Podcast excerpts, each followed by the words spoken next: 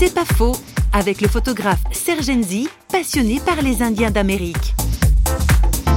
J'ai un ami amérindien Apache qui nous expliquait qu'ils ont été jugés tout de suite par les premiers colons qui sont arrivés. Les colons ont rapporté quand ils sont revenus de leur premier voyage que les Indiens, quand ils tuaient une proie ou un animal, ils priaient l'animal. Et cet ami Apache me disait que ça c'était la version de l'Européen. Parce qu'en fait, l'Européen, quand il a pu accompagner les Indiens pour la chasse, il a vu les chasseurs traquer euh, un cerf et au moment qu'ils l'avaient tué, les chasseurs se mettaient autour du gibier et ils commençaient à prier. Et les premiers colons ont cru qu'ils priaient l'animal cet ami disait, mais c'était là l'erreur. C'est que les Amérindiens remerciaient le Créateur d'avoir pu chasser cet animal qui allait permettre de faire vivre euh, la famille tout entière, manger, se couvrir avec la fourrure. voilà.